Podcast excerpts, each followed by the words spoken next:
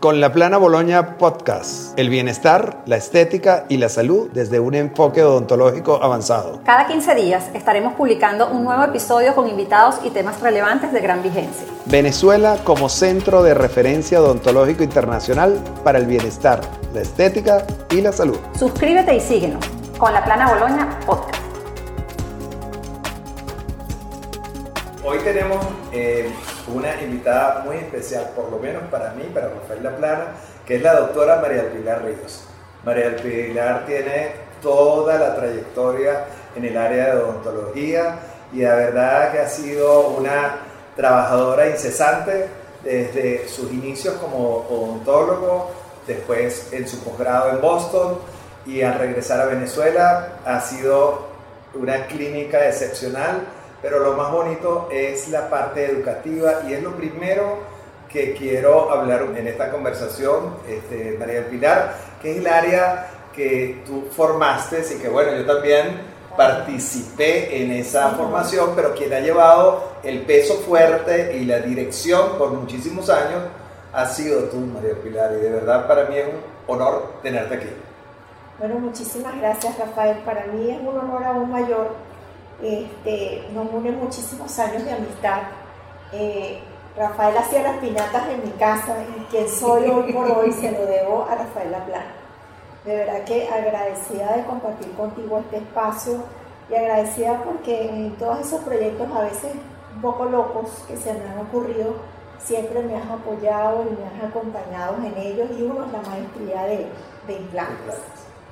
Sí, señor. Cuéntanos un poquito eh, cómo, cómo desde su inicio, porque ya María Pilar son 21 años de esa maestría y hay, hay, hay una Venezuela en positivo muy grande en esa maestría, en el conocimiento, en la proyección de, de, de los implantólogos que salen de esa maestría. Cuéntanos un poco.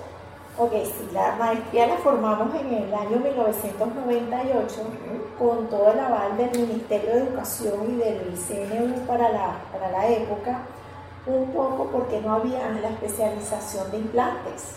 Hace 20 años atrás no existía la especialización.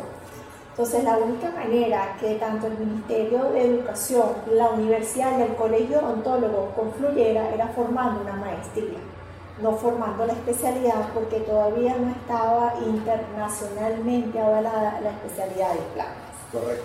Entonces la vuelta que le dimos fue formar la maestría.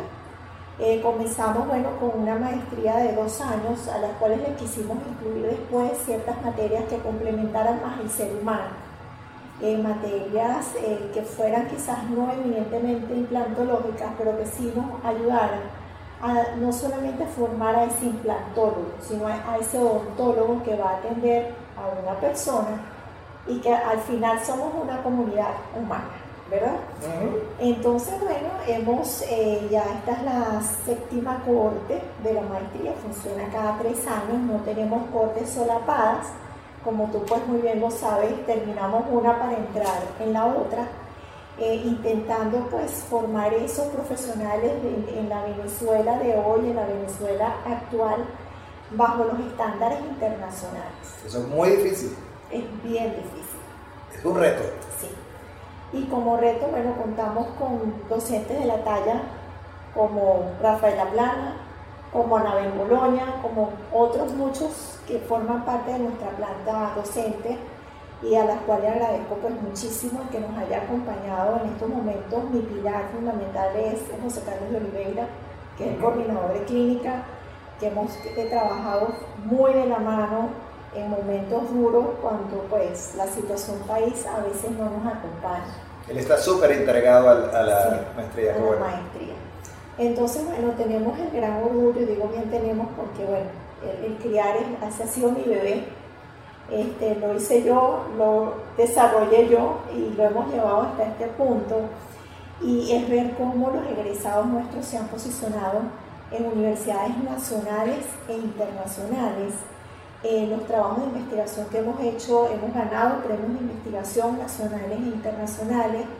Hemos logrado eh, llevar póster a congresos tipo A, tipo como los congresos de desintegración, la SOI es, eso que estás hablando es tan importante, que un poquito de este programa es justamente para resaltar ese tipo de cosas, porque pasan desapercibidas y realmente eh, deberían transmitirse porque es verdad, que venezolano en el exterior no tiene un alto cargo en cualquier área de la vida? Y eso es lo que queremos enfocar. Y ustedes están haciendo una labor extraordinaria ahí. Gracias. Qué bueno. Hemos, este, cada vez estamos creando líneas de investigación que sean totalmente innovadoras, eh, indexadas un poco a, a dar respuestas tanto a nivel nacional como internacional eh, ¿Por qué? Bueno, porque la comunidad implantológica es global, es mundial, entonces no nos podemos enfocar solamente aquí, partimos de aquí, pero para proyectarnos al mundo. Y esa es la idea. Eh, tenemos el placer y el honor pues, de tener una línea de investigación en fractales, eh, que para muchos y para muchos de los residentes al principio es así un poco incómodo, bueno, porque es la solución o la explicación matemática de la histología de la osintegración. Correcto. ¿Ok? Y ya que no podemos, pues, utilizar los cadáveres, porque deberíamos sacar el maxilar o la mandíbula, lo estamos haciendo a través de la matemática. Y los resultados han sido increíbles. Ya tenemos cinco trabajos de investigación bajo estas líneas. Eh, ya tenemos tres de ellos listos para ser presentados eh, en eh, revistas internacionales. Y un salto cuántico que hizo la odontología y gracias por el espacio. fue la tesis de una de las residentes nuestras que trabajó en torque reverso. En torque reverso. Este, hasta ahora pues toda la parte de torque reverso había sido hecho en animales por miedo a la osintegración. Y un poco lo que estábamos hablando. Hoy en día es tan segura la osintegración que cuando yo planteé la línea de investigación y ese trabajo en particular, varias casas comerciales se, fueron un poco para atrás por miedo de decir cuál es el miedo si los implantes funcionan. Claro. Y la idea no es que funcionen en mis manos o en tus manos, sino que funcionen en manos de todos. Esa es la verdadera gracia de la implantología dental, que, que sea una técnica en general. Yo me, acuerdo, yo me acuerdo cuando empezamos hace 32 años con la implantología y yo dejaba en clínica siempre que hubieran residentes o personas visualizando lo que estábamos haciendo en, un área tan novedosa como era la implantología hace 32 años. Y la gente se me acercaba y me decía, pero ¿por qué si tú eres casi, casi entre los dos o tres que hacen implantes, ¿por qué le vas a enseñar a los demás? Yo decía, Dios mío, ¿por qué existe gente así? Mientras más conocimiento y más gente trabajando de una manera positiva, adecuada, más popular se va a hacer el, el tratamiento y el crecimiento de la implantología. Tal cual. Tal cual. Entonces, bueno, logramos hacer esta tesis, conseguimos una casa brasilera eh, que nos hiciera la donación de los implantes. Eh, se hizo una data gigante, 150 implantes en la universidad. Porque reverso, eh, con una tasa de éxito, pero altísima, del 97% en manos de los residentes. O sea, de inexpertos prácticamente se podría considerar. Exactamente, entonces quiere decir que la plantología bien llevada y bien formada resulta, tiene un pronóstico a largo plazo increíble. María Pilar, yo, yo, veo la plantología eh, totalmente segura y, y, desde hace más de 20 años eh, con, totalmente confiable y la verdad que el único problema que yo lo veo es cómo manejarla desde el punto de vista quirúrgico y protésico simultáneamente. Ustedes en la maestría forman esos, eh, esos profesionales para que manejen la parte quirúrgica y protésica, pero le, me entiendo que le va de lo sencillo a lo complicado y ese esquema en el cual ellos si tienen que referir o asociarse con otros profesionales de mayor nivel o de o eh, cirujanos maxilofaciales, por ejemplo, ellos, ellos están dispuestos a participar con los otros profesionales, ¿correcto? Sí, es así. Una de las cosas eh, que siempre hemos tratado de formar odontólogos integrales en el área de la odontología dental. Bueno. ¿Ok? Este, ¿Por qué? Bueno, porque eh, necesitamos, así como hicimos la carrera de odontología y dentro del pregrado odontológico no existe esa línea curricular esa malla curricular lineal en el área de implantes, nos vimos en la necesidad de formar esos implantólogos generales, donde tuvieran las herramientas quirúrgicas y las herramientas protésicas. Que yo al principio hace muchos años estaba en desacuerdo con eso. Y con la madurez he entendido que sí es necesario Y, que, eh, y, lo apoyo 100% hoy en día. Yo me acuerdo, sin embargo, para podernos poner a veces de tú a tú con el periodoncista o de tú a tú con el cirujano maxilofacial o con el protesista, dependiendo de cuál es la línea del actor, porque de repente yo soy protesista y quizás yo sí me gusta hacerlo de manera integral, de hecho lo hago. Yo manejo todas las especialidades en el área implantológica que no sea la maxilofacial. Correcto. Pero porque me encanta la prótesis, gracias a ti, y me encanta la parte quirúrgica porque la fui desarrollando. Claro. Pero no todo el mundo que, hace, que, que hace prótesis le gusta hacer implantes, eh, la parte quirúrgica. Y no todo el mundo que hace la parte quirúrgica se quiere ver involucrado en la parte restauradora, en la parte de rehabilitación. Pero para poder amalgamar ese equipo debes saber qué sucede a ambos lados, cuáles son las limitaciones que existen de cada lado. Porque bueno, porque a la hora de ofrecerle al paciente un plan de tratamiento, si lo ofrecemos con una sola visión, es un poco corto porque a veces no estamos viendo el complejo de lo que es la boca del paciente. Con lo cual, tú le, a la hora de plantear el plan de tratamiento, tú ya te habrás sentado con tu periodoncista o tu cirujano maxilofacial y habrás hecho ese planteamiento para llevárselo y plasmarlo en el paciente. Pero para poder interactuar, a juro, tienes que saber de cuáles son las técnicas que el otro lado puede utilizar. Puede aportar.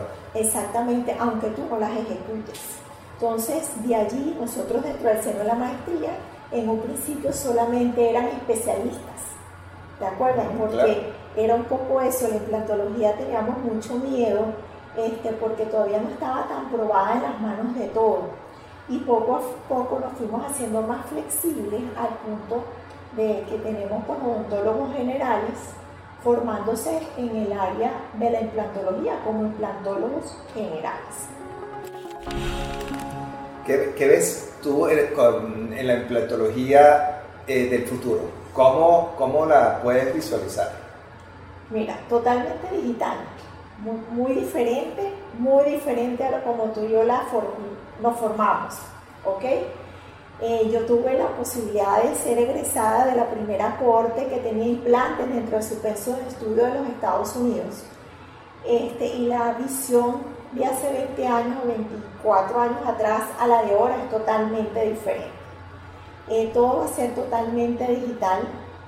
Yo creo que ya las técnicas de impresión y la forma como hacíamos las prótesis, que hemos ido evolucionando, esto va a ser 100% digital, desde la colocación de los implantes, desde la rehabilitación, desde el manejo de la sonrisa, desde el manejo de la oclusión, porque hoy en día tenemos una cantidad de máquinas que nos ayudan en tal sentido. Para ayudarnos, para apoyar en una área tan frágil y tan sensible y que de aquí en poco tiempo, si con todo lo que ha sido la pandemia, eh, toda la parte tecnológica se disparó y nos disparamos. Totalmente. ¿Por qué? Porque uno tenía mucho miedo de hacer muchas cosas a distancia, digital. Eh, ¿Cómo hago yo por Zoom? ¿Cómo me meto? ¿Cómo trabajo esto? Y hoy en día, después de seis meses, ya uno es superable. Bueno, María del Pilar, eh, siguiendo con el tema de implantología, este, que es un tratamiento tan popular hoy en, en el mundo que realmente empezamos con, pensando en, pacientes edéntulos, ahorita eh, prácticamente eh, trabajamos casi con adolescentes o prácticamente pacientes muy jóvenes, pero el mundo digital llegó a la odontología y la odontología cambió y nos cambió todos nuestros protocolos. Y esos protocolos cambiaron al mundo, tal cual como tú decías desde el punto de vista desde la colocación y en la fabricación. Dime y explícame cómo lo ves tú y cómo lo manejarías eh, y cómo lo ves en, este punto. Sí, mira, la parte digital quedó, vino para quedarse, ahí no hay vuelta atrás. Eh, cada vez vamos a ver más eh, maquinarias que nos van a apoyar eh, que van a ser más fáciles de utilizar. Es como todo, la primera computadora fue extremadamente difícil, era una, un armatoste y hoy a través de un teléfono podemos hacer miles de cosas. ¿no? Eh, yo creo que en cuestiones de cinco años vamos a ver un cambio bien, bien importante en toda la parte de digitalización, no solo en la parte protésica, sino también en la parte quirúrgica. Eh, ya vemos pues el uso de los, de los microscopios, pero también tenemos el uso en los navegadores para colocar implantes, que cuando estás cerca del, eh, del, nervio te empieza a pitar. Eh, si te estás pasando de la longitud que tú tienes planificado, te pita. ¿Ok? Entonces eh, es así como tener un carro con la alarma hacia atrás que estás retrocediendo, que no vayas a chocar, ¿no? Correcto. Y te va guiando a través de una tomografía. Entonces hemos explicado toda la parte radiográfica con la parte clínica, con la parte de computación o digital. Y eso es pues, espectacular. Jamás yo creo que eso lo habíamos pensado. Al igual que los que crecimos con metal, eh, trabajar con PIC hoy en día o trabajar con tríneas o este tipo de materiales, eh, a mí a veces me da miedo. Que son polímeros. Que son polímeros. Al principio es así como que uno le tiene un recelo, bueno, porque son muchos años trabajando con porcelana pura, metal porcelana, metales preciosos y de golpe hay un cambio tan importante y todo es CAD-CAM que tú dices, ya va, espérate un momento, la precisión, la pasividad, ¿dónde quedan tantas cosas? Y tú ves que, bueno, todo lo empezamos a compensar y empiezas a entender la odontología, pero desde la digitalización, al revés. Entonces, el vuelco educativo es que tenemos que eh, quizás brindarle a nuestros profesionales apoyo en la parte digital y complementarlo con la parte clínica, ¿ok? Y no al revés, porque es muy difícil ir de lo clínico, y lo hablo por mí, a lo mejor la edad pesa, ¿no? Pero ir de lo clínico a lo digital es más fácil entender lo digital con el conocimiento clínico y después aplicarlo en la práctica. Por eso yo siempre me lleno de gente joven alrededor mío. ¿Ok? Para que nos ayuden en todo eso que nos cuesta un poquito más a los profesionales que tenemos un poco más, más edad. Sí, señor. Y bueno, estamos viendo que hoy por hoy hacemos eh, cirugías guiadas. Y guiadas al punto, no guiadas como nosotros llamábamos guiadas. Que no. Ah, era sevillada. Exactamente, que simplemente era una referencia que había para la colocación. Hoy en día eh, la computadora, uno hace la planificación digital en la computadora, se imprime la fédula, hacemos el paso de fresa, colocamos el implante y casi que lo podemos hacer con los ojos cerrados. El miedo que a mí me da, y te lo digo con bastante propiedad, es que a veces dejamos todo en la mano digital y no nos esforzamos en comprender la parte manual. O sea, queremos como que brincar a lo digital sin haber aprendido el paso a paso. Esa no existe. Y esa parte es grave, porque bueno, porque muchas veces cuando hacemos una cirugía guiada y queremos hacer una carga inmediata, pero el implante no tuvo el torque, tenemos que quitar la guía y seguir trabajando de repente para conseguir el torque. En ese caso hay que cambiar un poco la posición del implante, la longitud del implante. Entonces necesitas haberte formado de lo analógico, si se quiere, para poder contrarrestar aquellas em, posibles interferencias que te puedas conseguir con la parte digital.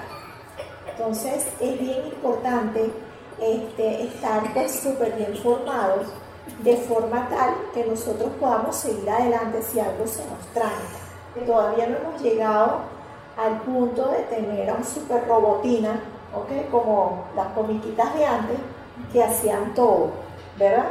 Este, la formación es extremadamente necesaria como para saber cuál es el punto de quiebre. También la gente está muy confundida creyendo que todo lo va a resolver la tecnología y esa tecnología necesita de la mano y del, de la experiencia humana para dar unas características anatómicas de naturaleza que eso todavía, por lo menos todavía, no lo da 100% a la tecnología. Sí, ciertamente. Hay muchas cosas que con el CAD-CAM eh, la podemos lograr con mucha precisión, otras que todavía tenemos que tomar impresiones en boca.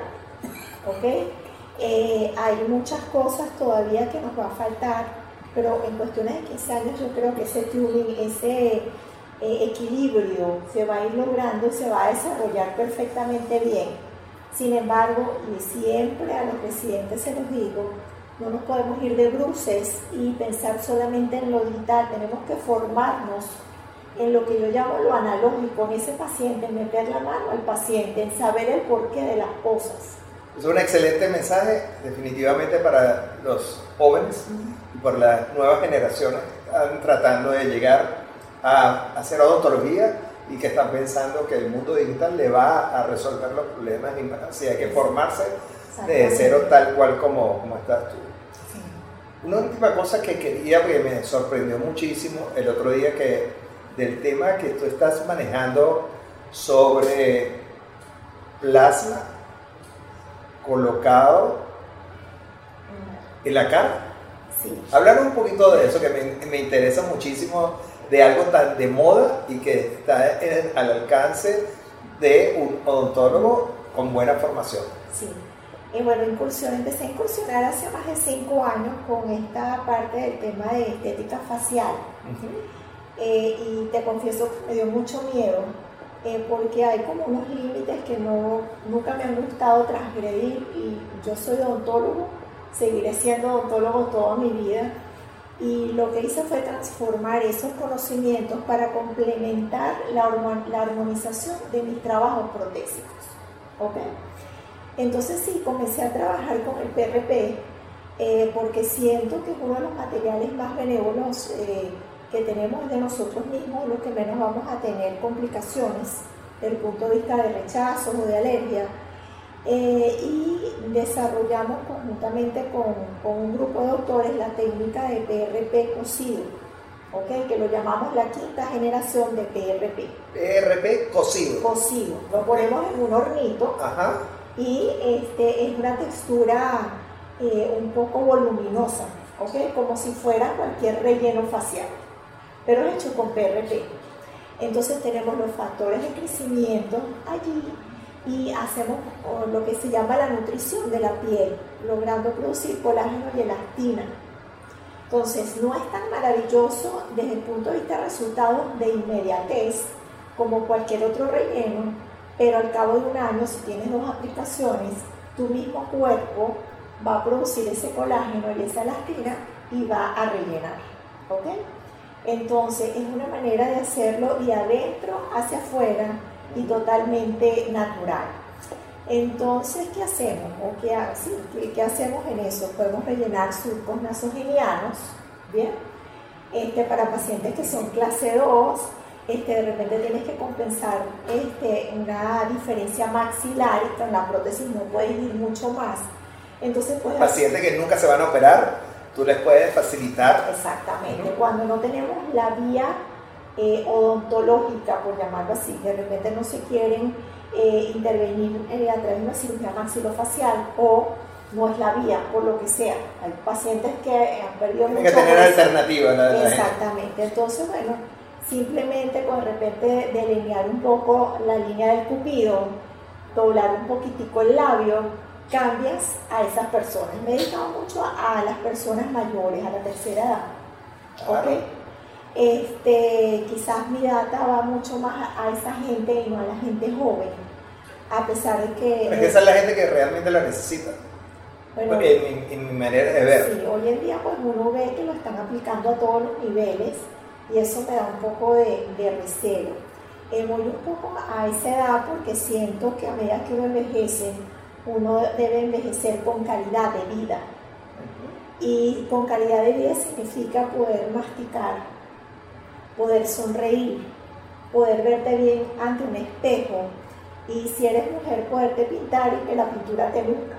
¿Ok? Entonces quizás porque eh, en mi caso pues yo siempre vi a mi mamá súper arreglada hasta los últimos momentos. Este, para mí eso es un factor importante ver la vejez, una vejez bonita, una vejez natural. Entonces si podemos complementar ese trabajo odontológico con unos pequeños toques, yo creo que le hacemos al ser humano un gran servicio. Buenísimo, estoy totalmente de acuerdo. Desconozco del tema, eh, como tú lo conoces, pero nosotros en nuestra clínica nos preocupamos mucho de que el diagnóstico que nosotros realizamos es totalmente facial. Entonces, es tal cual como estás diciendo tú, eso es un complemento más a ese diagnóstico final de tratamiento. Bueno, María Pilar, de verdad que mejor imposible, me encantó el tenerte aquí, la información súper interesante. Me encanta que la gente conozca tu labor, la labor que, que, se ha hecho en la Universidad Santa María durante años con la maestría y toda tu eh, vivencia odontológica que has hecho no solo en Venezuela, sino ahorita también mezclándola en, tanto en Venezuela como en el exterior, en la etapa formativa, de verdad es súper intranquila, por eso nos llevamos muy bien en, en todas estas travesuras odontológicas que hemos hecho a lo largo del tiempo y de verdad mm, la Plana Boloña te quiere muchísimo, te respeta y de verdad que ha sido un súper placer. Muchas gracias y para mí un súper placer estar compartir estos espacios con alguien que puede ser mi hermano. Gracias, gracias.